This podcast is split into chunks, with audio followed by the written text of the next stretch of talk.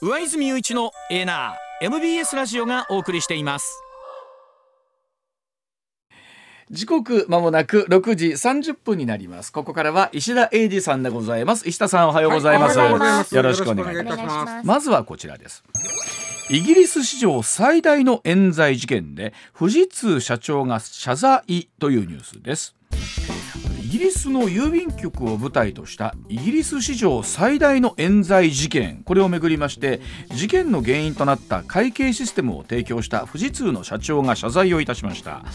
この事件はですね1999年から2015年にかけて富士通が納入した会計システムによって会計記録と郵便局の残高が一致しなくなったことからこの横領や詐欺などの疑いで郵便局長ら700人余り人が刑事訴追されたというものでその後会計システムに欠陥が見つかったことから現在有罪判決の破棄などが進んでいるということで、まあ石田さんこれも大きなニュースでしたね。ね事件でまあ不思議っちゃ不思議なんですけど、うん、まあ今わちゃん言ってこれ、イギリスも今日本と同じでっていうかまあ同じようなもんでその郵便会社があるわけですね。はい、で郵便会社ポストオフィスっていうのがそこが、うん違うのは郵便局がほぼ民営なんですね。日本もね、うん、特定郵便局っていうのはまあそういうもんなんですけども、はい。うん、もうちょっとコンビニみたいな感じになってるんです、えー、郵便局があるわけね、何社かあるってことですか？いやいや一社があって、はい、その下に民間の言うたら各地各地の小さい郵便局はみんな民営なんですよ。個人経営なんですよ。ほんなイメージほんまにコンビニで、ね、コンビニなんですで、まあ、あのもちろんねあのお、まあ、切って売ったりお金の預け入れ預貯金ありますけども、例えば新聞とかタバコも売ってますしそでそこに近所の人が来て雑談して帰るみたいなとこでもあるんで、コンビニやコンビニなんですよ。で、まあ、そんなまずイメージ持っててもらいたい、で99年ぐらい今今おばあちゃん言ったぐらいのようにそのその一番末端のまあ言ったらコンビニのような郵便局ですね、そこでその入ってきたお金が帳簿が合わんということが、あれ？となったんですね。でその一番上のポストオフィス郵便会社に「おかしいこれちょっとこんなことになってなんかこれおかしないですか?」と言うたら「いや別に問題ないで」と言われますね。で一体お金どこに消えたんやろなと。でまた毎月ちょっとこれ増えとんぞと、あの合わん数字が、おかしいな。でしょうがないからその郵便局の、まあ、末端の経営者の、まあ、民間の人が、自分のお金で穴埋めしとったんですよ、最初は。まあ最初は数万やからまあ変のか。なとそのうち何百万とかなってきてええー、とかなってくる。でその富士通が作ったシステムに入れ替えてからこんなことになってるからでもその時はそう思えへんかで聞いても本社は問題ないいうわけですよね。でそんな中でさその本社というかその郵便会社から監査監査員が派遣されてきてでこれお前取ったやろと金。なりますわ。お前取ったやろとこんなシステムなんかこんなもん取った取ったって言うからほんでいやほんならお前こんなとこ営業停止や言うてその店は営業停止になるわけです、うん、そしたら生活困るでしょそのそそうですよ。でましてやそれどんどん穴埋めをせなあかんなってきて中には自己破産する人も出てきた、えー、これはひどいな。でそこまでやったらまだええねんけどまだええよくないんだけどもまだしもその取ったやろいうことであの起訴されるんですよ。で実はこの郵便会社には起訴する権利がある、まあ、日本で言ったら国税局みたいなもんなんですごく権利があるんですけどね、で、えー、取り調べで「お前盗んだろ盗んだろ盗んだろ」って言って「いや私のそんなん全然盗んでもうな、うん、お前もう諦めろ」と。不正会計の罪と窃盗及び横領の罪で起訴するけども、うん、窃盗横領の罪は重いと、うん、でもここで認めたら、不正会計の罪だけで起訴すると、そしたらまああのあ執行猶予がつくと、うん、執行猶予つけんだお前子供はちこいやろ？と、うん、そんなお前離れ離れになるぞと刑務所入って、まあ、大阪弁では言うてないでしょ、まあ、これをこれをねイギリス弁で言うんです。イギリス弁で。言うんですそしたらまあ言われてでもう悩んで認めた人が多かったんですね。いやでもその人たちって考えてみると穴埋めまでしてたケースがあるわけでしょ、うん、そうなんですよ。ですね、今言ったように家族経営でしょ。で夫婦でやってはるケースがあるんですよ。例えばね旦那さんがその呼ばれて「お前取ったやろ」と「で私取ってません今度は嫁はんか」と。この家族間の疑心暗鬼にもなります、ね、っていうかねもうちょっとね愛情あふれててでも旦那さんは俺取ってへんけどで嫁はんも取ってへんねんけど、うん。嫁はんが刑務所行くのはかわいそうやと、あほなあ私が取ったことをしておきましょうということになるわけですよ。なんかドラマになりそう。そうそうそうそうそう。ねほいで自己破産するわ。で中にはね取ったやろ取ったやろ取ったやろって言われて、うん。これちょっとししんはいええと思うんだけど、もう一人の自分が出てくるんだって、はいはいよくある。俺は俺やけどもう一人の自分が取ったんかもしれんと、ああ二重人格みたいな。感じになって。うん。俺は取ってへんけどもう一人の自分は取ったんかもしれんと思ってたことだんだん精神に変調をきたしてきてあでそこでもうあの自殺したりね。何人か自殺してるんですよ。5 7人ぐらいが自殺してるんですよこれ。でね、えーこれの事件のえぐいというか不思議なとこは、これ1999年にこんなことが起こって、でそこから10年間で大体400人ぐらいが起訴さ起訴されてるんですよ。で2014年までに700人ぐらいが起訴されてる。うん。でそっからですねそこの時点で700人が起訴されてるのに自分だけやと思ってる人ばっかりやって。ああということは横のつながりっていうかうん変な言い方ですが、なんかあーなん。かまあその俺だけやと思ったらある時ですねあのまあこれめっちゃおるやんって気ぃ付いた人が、うん。こうおかしないかと、うんうんうんうん。うん。そうですよね。うん。おかしいやろうんと。でうーんまあ最初は自分だけやと思ってるから、あのーその会計システムがおかしいとも思えへんのよね。ん。ところが700人もこれ起訴されてるぞと、うん。なったらで調べていったらこの富士通が、まあ、導入したその会計システムホライズンっていうんですけど、うん。ホライズンを入れた時期とこの重なるわけですよ、はいはい。訴追されていく人が増えていく。うんうんでこれはおかしいなとなったのが2009年からなんですよ。うん。でも考えたら今下さん言うようにね、99年からわーっとあった時に、うん。途中でうん。操作する方もおかしな言い方にならなかったんですかね。それはまあ問題になってるけど、2009年の時点でほあ他にもおるって郵便局長が10年経って気がつくんですよ。うんうんうん。でその時点でその郵便会社うん。の方はどう考えたってなおかしいと。これ、うん。700人もうん。これ俺おかしいと、うん。でもきおそらく気がついてるんですよ。うん。これシステムが間違ってると。はいはい。しやけどそのまんま起訴し続けてる。ええ認めなかったってことですね。どだからおかしいとは思うけれどもえしでもその時にはえ富士ってし仕組みが悪いとはいやだっておかしい。その仕組み入れてから計算が合えへんなってで,、そうでお前取ってあるで訴追されてる人間700人持って10年間で、うん。で、えーそのシステムがおかしいで普通気ぃつくやん。そう。でいうことはな年間に70人ずつぐらいはいたはったわけでしょ？そうそう100人前後ぐらい。不思議なのが訴追もお金かかるんですよ。ね裁判やるわけやから。あそうかそうか。そのお金で、まあもしそのお金が帳尻合わんねやったら、そっちに払ってもよかったんちゃうかいぐらい。ほいでね、2019年つまり最初の時から20年経って、うん。裁判でうん。初めてうん。これはシステムがおかしいですって判決が出た、ついこの間2019そう年ですよね。もうだから最初の計算が合えへんなってから20年かかってんのよ、ね、ほいでここで裁判所がこれはシステムがおかしい、これ700人全員これシステムがおかしい、うん。なってイギリス史上最大の演算事件に発展するわけです。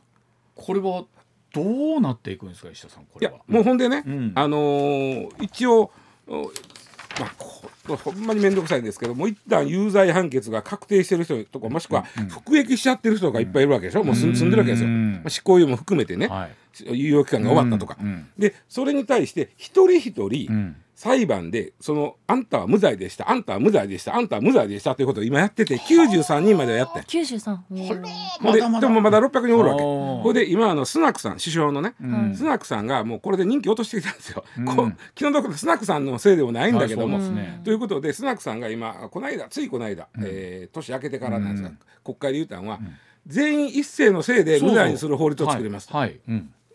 あの一個一個やってたら、あうのん名誉回復に時間がかかる、はいはいうん。もうこれで起訴された人は全員無罪っていう法律を作るのと、うん。保証しますとお金を、うん。ただまあもう亡くなった人に関してはどうするのかとかいろいろあるんだけども、でこれきっかけがですね、今年になって今まさにうん。前田が言うたことなんだけども、はい。これをドラマになったの、ええそうなん。ドラマでこの冤罪事件を、はい。冤罪事件って分かっ、うん。2019年にはもうあの裁判所がこれはおかしいって認めたわけや、でそれまでもこんなことおかしいやんということで、政治家がうん。国会で追及したり、うん。そのまあまあ、NPO、NGO はい。アイドル人らがはい。こう動いたりしてたんですよ、メディアももちろん調査報道専門のメディアなんかが動いてたんです、でもいまいち世論としてはもう済んだことになっとったんが、うん。今年になってドラマになってものすごいみんながもう一遍なるほど。これは気の毒やってこんな気の毒なこと起こっとったんか、はい。い、うことでもっぺんわーわー問題になってスナックさんが慌てて一世のせいで無罪にする法律作ります。で今言うた富士通の、まあ、現地法人の社長さんが、えー謝ったという話なんですよ。これでも富士通の保証とかっていうのは結構もちろん出てきます。出てきます。うん。でただねちょっと僕そのもちろんこれシステムがまおかしかったから富士通は保証問題出てくるんですけど、うん。あの現地法人ね。うん。で冤罪はん。富士通は関係ないと。冤罪は関係ない。だって冤罪の元になったのはそのシステムやけど、はいはい。冤罪を生んだのはうん。イギリスでし、イギリスの確かに。当局でしょ？はいはい。あの根本のシステムはそうなんだけど。も、うんうんうん。うん。そうなんです。よ。そうか。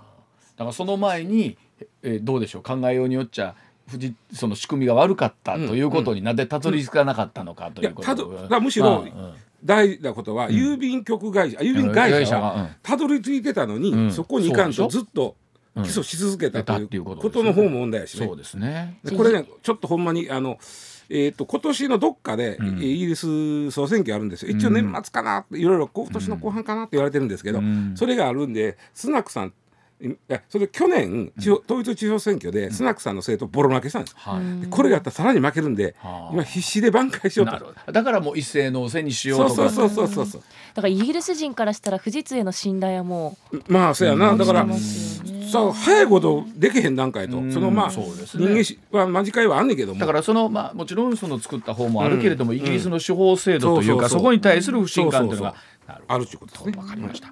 はい、では続いてこちらでございます。時刻6時41分です。さあ自民党にとって派閥とは一体何なんでしょうか？岸田派を立憲へでございます。自民党の派閥の政治資金パーティーをめぐる事件で東京地検特捜部、えー岸田派宏池会でもおよそ3000万円の収入を収支報告書に記載していなかったとして元会計責任者を19日にも立件する方向で検討していることが分かりました。で岸田総理なんですが18日夜この岸田派を解散することを検討していると表明いたしました。岸田総理は記者団に対しまして政治の信頼回復にするものであるならばそうしたことも考えなければならないと語ったということで、またあ安倍派清和政策研究会でもこの解散論が出てきているということで、さあまた動きが急にやってまいりまえっと、そもそも論から今日はやるべきやと思うんですけど、はい。はい派閥とは何ぞやということでね。前田さん、これはちょっとなかなか派閥の目的っていうのがね大きく4つ、まあ大きくは3つです、政策と金と人事です、政策金政策金人事ですね、はい。まず、えーまあ、一つはもう一つは大きな目的は自分とこの派閥から総理大臣を出す、はい。ボスを総理大臣にするというのが一つの目的、はい。もう一つは国政選挙で自分の派閥から立候補者を例えば新人を立てて、うん。通して自分の派閥に入れて、派閥を拡大していくはい。という、まあ、のがうん。一つですね。で同じ政策を勉強して、まあ、政策を勉強して、まあ、同じ政策を目指す人、自民党の中にもこの政策は反対せ賛成って分かれる時があるんですね、うん。はい。そしたらこの政策に関してはあのうち政策内で勉強してみんなで推し進めていこうといううん。政策集団うんとしての派閥、うん。で最後があもう一つはあのその政策あの派閥によるとボスがいらなった時に大臣にさせてもらえるっていう、あポストの問題ね。ーはいでもう一つが政治資金を調達してみんなに分けてくれるという、金金の部分ですかね。金の部分ですね。あの力のある派閥っていうのはどうしてもお金が集まります。で、えー政治家個人には献金できないんですが、あのせ政党には個人が、あの個人あのすみませんあの企業団体献金ができる。で派閥っていうのは実は政治団体なんです。うん。でここちょっとポイント。派閥っていうのはただ単に看板だけやのうて、うん。政治団体として総務省に届け出てます。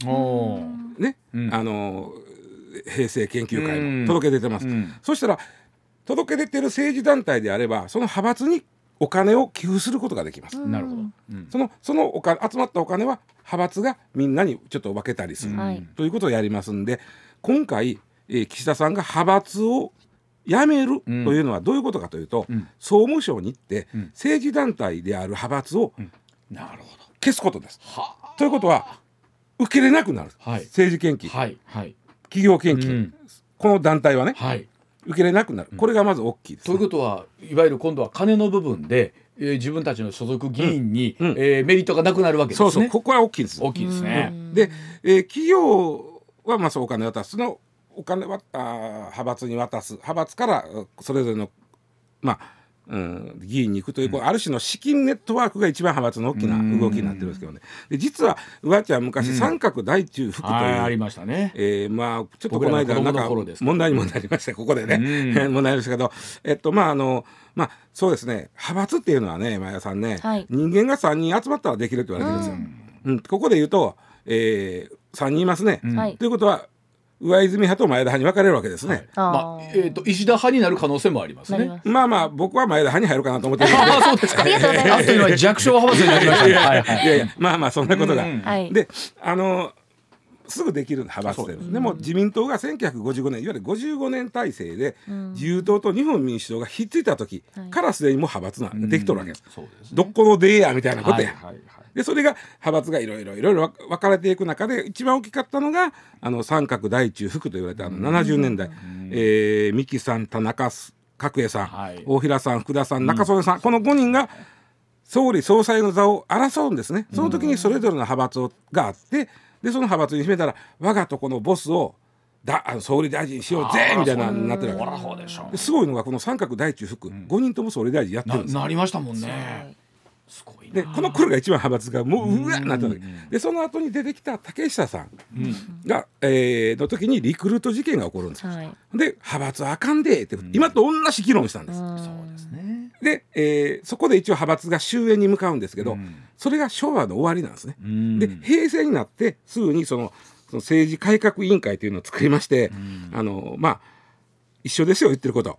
うん、あのその時ね自民党のどこがあかんか自己批判してるんですよね、政治家の倫理性の欠如。あ変わってませんね、で多額の政治資金とその不透明さ変わってません。今回問題の中心がこれです、変わってません。分かりにくく非能率的な国会審議。あ変わってません、えー派閥偏重など硬直した党運営全く変わってません、で唯一一個だけ変わったのが中選挙区制から小選挙区制になったことなんです。これだけが変わった、あとは何にも変わってまたここで同じ議論をしてるということです、でも小選挙区制になったから言ってさ結局自民党焼け太りしただけや。そうですね。まあ特にまあ結局はその民主党が11年前ですか。そうね、12年前にもね、うなんああいうふうな形になっちゃいましたから。でまあその派閥解消という議論が出た時に政党あの、うん企業団体献金の禁止とか言い出してんけど、抜け道を作っといた、でパーティーという抜け道も作った。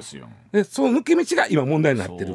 っていうことでは、うん。この竹下さんの時の議論、もっぺん蒸し返して今やってるんだけども、この時にほんまにできへんだ派閥の解消ということをやるんであればちょっと今回は違う。そうですね。うん。まあ派閥の会場っていうのは今言ったよおっしゃったように、えーその団体としての解散をするという意味ではすごくメッセージとしても強いでしょうけど、でもえこの間もねこの1週間その話をした時に政策集団としての派閥の意味っていうのはあるわけでしょ、あるんですよ。でえっと若手を育ててくれるっていうのでもありりますよね。でそこにえ結果としてポスト金というのがえーどっちが先なのかわかんないんですけどやっぱりついてくるっていうのがあるんでね。でまあまあちょっと今自民党でどんな意見出てるかちょっとはい、ではそのあたりというところでございます。こちらです。え自民党は虚偽記載に連座制導入を検討というところです。え自民党は政治資金規正法を改正いたしまして収支報告書に虚偽記載があった場合には会計責任者だけではなく議員にも責任が及ぶ連座制を導入する方向で調整に入りました連座制は自民党政治刷新本部の全体会合でも導入を訴える声が上がっております。また派閥の政治資金パーティーに関しては禁止する方向で調整に入りました。規制法の見直しに関しては適用条約条件など慎重に協議した上で26日に召集される通常国会で改正目指すということですが、あのまずその政治資金規正法の連座制これは当たり前です。やりましょう。うん。そうですね。というのはあのー今回もほんまに先生知らんかったん？あのそうです責任者がさ書かんでええって勝手に決めたん？うん。あのこれね世の中の物事っていうのは裁判がありますのでそれをうん。疑ってはうんぬんなんですけど、うどう考えてもそうじゃないなと多くの方が思ってるんちゃいます？でもそこを突き詰めようがないから起うん。訴できへんだ。あの政治家に関しては。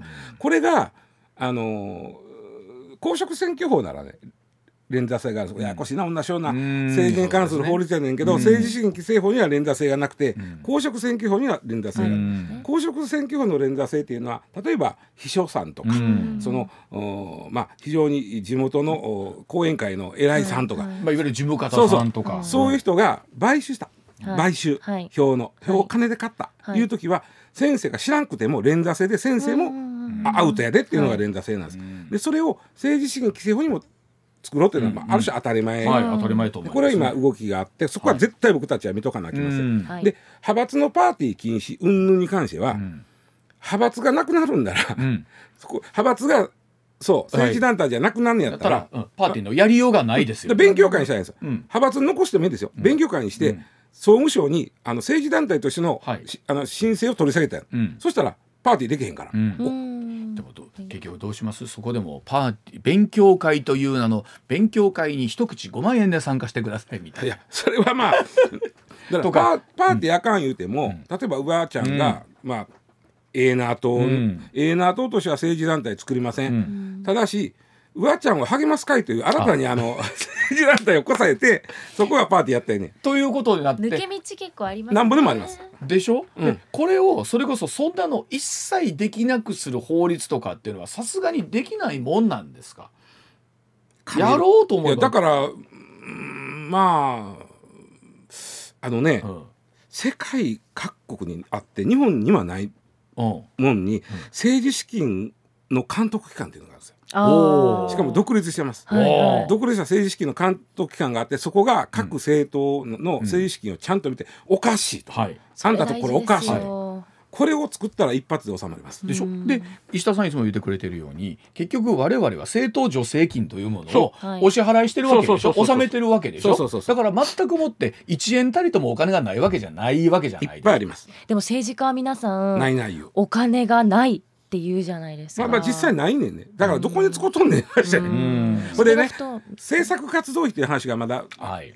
ちょっとできてますけど、うん。うんあの政党から政治家個人に渡してお金政策活動費、何に使ってもいいお金、うん。無税、うん。これをもうなくさなあかんわ、うん。で結局細かいとこ言い出したらそれ本気でどこまでね自分たちの中で網かけるか。もうもう無理無理。だからもうあの欧米のように世界各国にある独立した政治資金の監視機関それは逆に言うとなぜ日本ではできない？嫌なんや。作る本人が嫌なんや。で結局それを作るのも、えー何？国会なりを通さないとでもちろん。きない。やねんけど今回そこまで議論できたらいろいろめちゃくちゃすごいことだと思う確かに。うん。うん。でも結局それは、えーそれは野党も含めてですけど絶対嫌なこと。困りますよね。はい絶対嫌なことですこれは。じゃあダメじゃん。日本だけだなぜか先進国で日本だけはないと言ってもいいぐらいのことなんですこれが。じゃあちょっとお知らせ挟んで、はい。さらに続けていきたいと思います。上泉雄一のエーナー。MBS ラジオがお送りしています。まあ、しかし結局、昨年の年末からこのね、政治資金の話っていうのはあって、まあ本当に100人規模体制で特捜部動いてというところで、まあ今日も2人の議員がどうやら、うん起訴されるんではないかと。ほんまにあの、まあ、さっき最後に言いましたが、根本的な問題としては、やっぱり政治資金を監督する機関、そう。これをしかも政治あの独立した、うん。政府とかから独立したこれを世界各国は普通に先進国が作ってるのに日本がない、でそれこそね、うん。これ野党がね、うん。わっとここに来て、もう今まで劣勢だったのを跳ね返すって一番のチャンスちゃいます？よ、これ。まあもちろんな中には言ってる人おるのかもしれんけども、ねまあね7時の時報の後はいお伝えをしてまいります。まあ本当石田さん言うようにも結局はその抜け穴のないものをまあそれこそ野党含めてですけれども、どうやって作っていけるのか。竹下さんの時にも同じ話をしたのに、はい。一つも変われへんで、はい。ここに来てもう一回同じ話をしてるということを、はい。ちょっとやっぱ重く受け止本めてで当にすね本当に、うん。で結局やっぱり最初ほとぼりが冷めうん。ででない頃というのはうん。やるんでしょうけど、うん。またほとぼり冷めて、そう。10年後、えーこの A ナーの3代目キャスターぐらいの人がまた同じように。で竹下さんのの時のまあ改革の議論で分かってることは、当事者に任せてたら焼け太りよるだけが分かったんでほんまやわ。もうちょっとここはね、うん。ほんまにやほんまにちゃんとしてほしい、うんうんはい。では続いてでございます。イタリアで犬の糞の放置を DNA で特定。そうでございます。えーイタリア北東部のブルツァーノ市でこの街中に放置されている犬の糞対策として愛犬の DNA 登録を飼い主に義務付けまして追跡可能なシステム今年3月から導入するということで、この糞の放置が認められた飼い主には最大で500ユーロですからおよそ8万円の罰金を課すということでまた DNA 登録を拒んだ飼い主にも罰金が課せられるということでかなり踏み込んだすごいな。えーまあ、犬の DNA 登録、まあ、これでそのお金かかるのはその罰金で賄うということなんでしょうけどね。あのーちょっとまあ微量な話ですけど、ん。うわちゃん僕らちっこい時でさ、は道端にさいや押してましたね。ほんでその学校行く時に踏まへんように気ぃつけて歩いた、じゃあそれで言うとずいぶん減ったよね。あの本当その意味ではね、ん。街の中は綺麗になりましたよ。だから犬を散歩させてる方もちゃんとそのそうそうマナー袋を守って。持ってねそうそう。やってはりますわ。あの、うん。おしっこの方もちゃんと水おかけてはるてね。綺麗にしてる方多いですよね。でちなみに犬飼い犬のお糞をですねあのーまあそそのまま捨てたら何の罪になるかというと、ん。つい最近つい最近ですよ、うん。62歳の男が捕まってるんでちょっと読みますと平塚なんです。神奈川県の平塚なんですけども、うん。散歩中に出た飼い犬の糞を、ん。ろ投げ捨てたとして投げ捨てた。廃棄物処理をえー、投げ捨てたってどういうことだろう？だからこの62歳のおっちゃんは、んあのちょっとふ変わもうね惜しいとこまで言ってるんですよ。一応犬散歩してる時に、ふあのび袋に？び袋は持ってるんです、うん。でちゃんとそれをこうスコップかなんかで取ってうん。入れてうん。くくってうん。乗って歩いてたけうん。ど持って帰るのが面倒くさってそんなに掘り寄って。ほんま惜しい。惜しい 他人の住宅地の敷地内に掘った。だからねこれねあの住宅の敷地内のですねそらあかんがなそらあかんしかわもね廃棄物処理法。本来犬の糞をあの処理せんとあのーまあ放棄した場合っていうのは軽犯罪法違反なんですね。えー1日以上30日未満の拘留または1,000円以上1万円未満の過料という、まあまあ言うたら経済犯軽犯罪法なんで軽いんですよ。ところがこのおっさんどうも毎度毎度そんなことをしとったみたいな。かんなのそら。しやから変なんですよね。道に置いとくのは気が引ける、入れる、捨てる、なんだそれみたいな。どで家に持って帰るのは嫌。だから他人の家に掘り込めて最悪じゃないですか。であんまりかんたんでびたんびやる前から廃棄物処理法違反ということで不法投棄ですね、この場合は5年 5年以下の懲役もしくは1000万円以下の罰金なんで重くなる。めちゃくちゃ重いえ僕あのすいません本当にワンちゃん飼ったことないんでわかんないんですけど、こう皆さん処理した糞はどうしはるのも持って帰って普通ゴミゴミかなんかで箱に捨ててますけどに正解です、はい。えっとあのそこはあの実は、うん。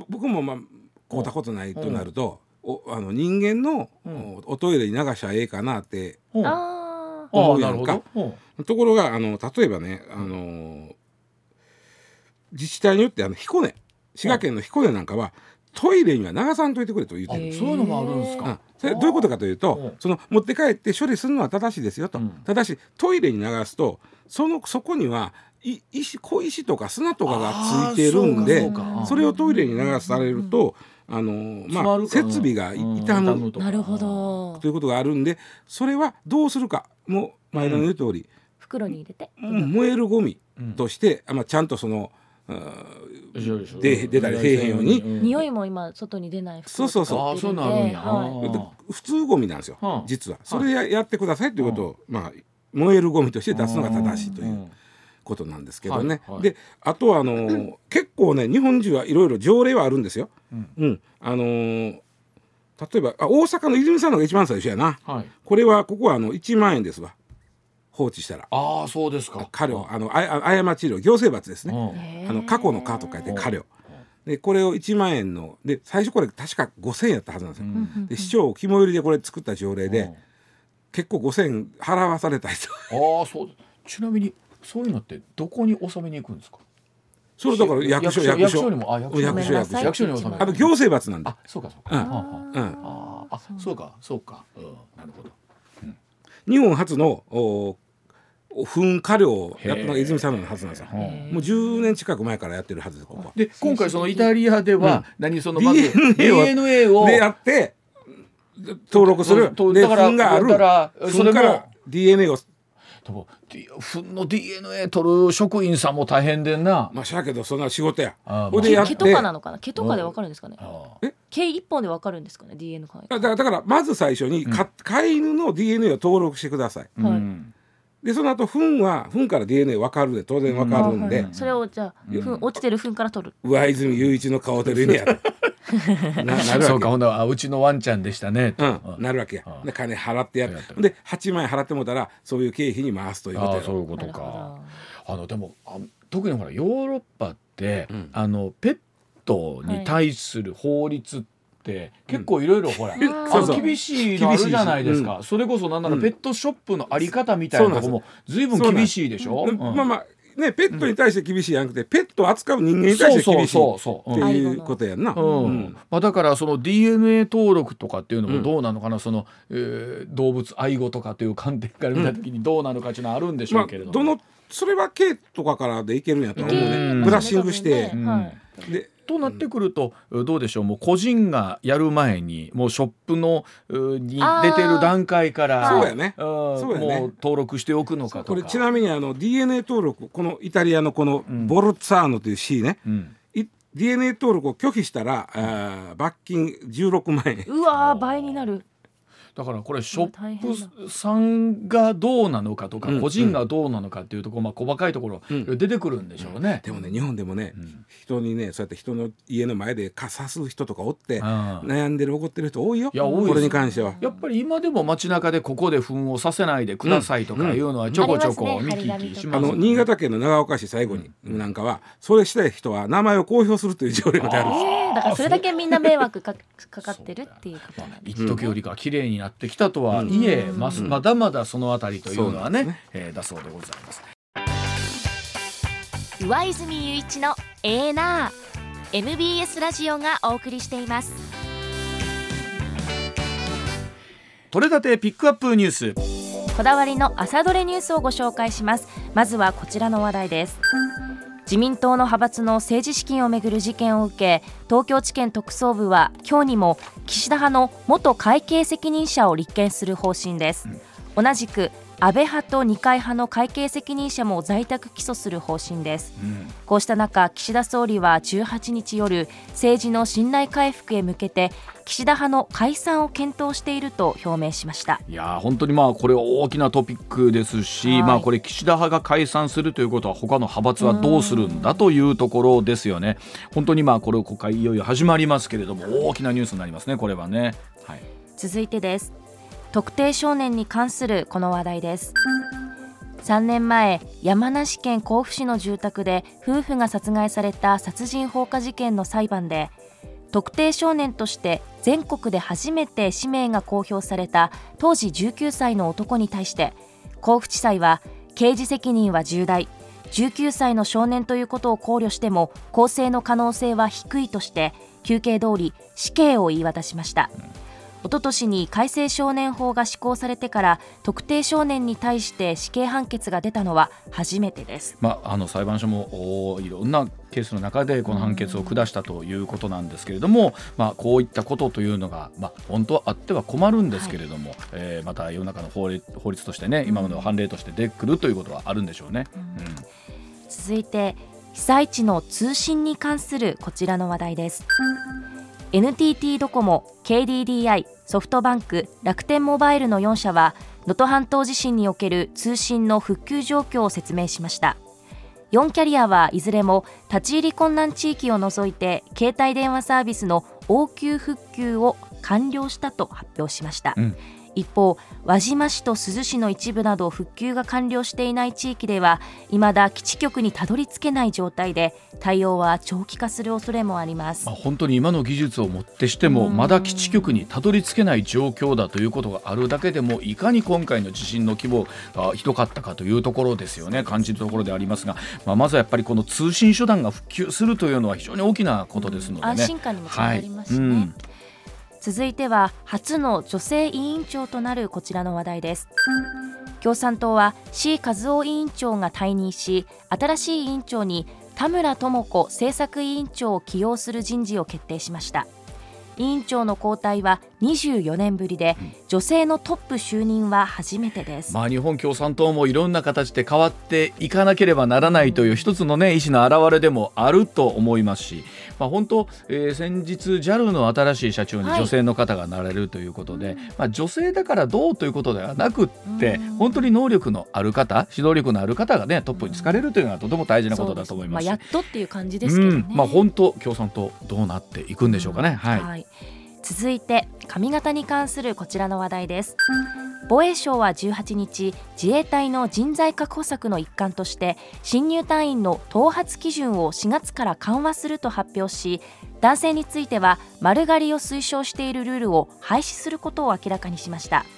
新入隊員が配属される教育部隊は現在部隊ごとに髪型の基準を定めていて男性は丸刈り女性はショートヘアなどを推奨しています、まあ、ここも本当に時代の流れ なんでしょうね。髪型でやっぱり入る入らないって決める方も中にはねいるのかもしれない、まあ、あのおそらくなんでしょうね。特にまああの仕事あの任務の関係上ね髪が短い方があの動きやすいとかっていうこともあるんでしょうけれども、まあそこは緩和をしていきというところなんでしょうね、最近スポーツでもね丸刈りが少なくなってますもんね続いてです。注目が集まるこの話題です、うん、サッカーのアジアカップ1次リーグで日本代表は日本時間の今日午後8時半から、はい、ドーハ近郊のスタジアムでイラク代表と対戦します、はい、森保監督は1993年イラクに追いつかれてワールドカップ初出場を逃したドーハの悲劇を経験していますが、うん、記者会見では今は監督の立場で来ている、うん、自分の経験がよぎることは仕事の中ではないと述べました、まあ、その当時森保監督も選手としてピッチに立っていた30年前以来ということではあるんですけども、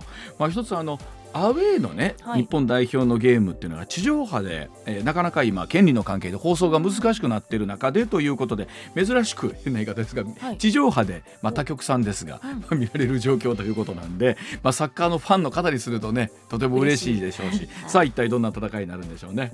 はい、続いて最後はこちらの話題です。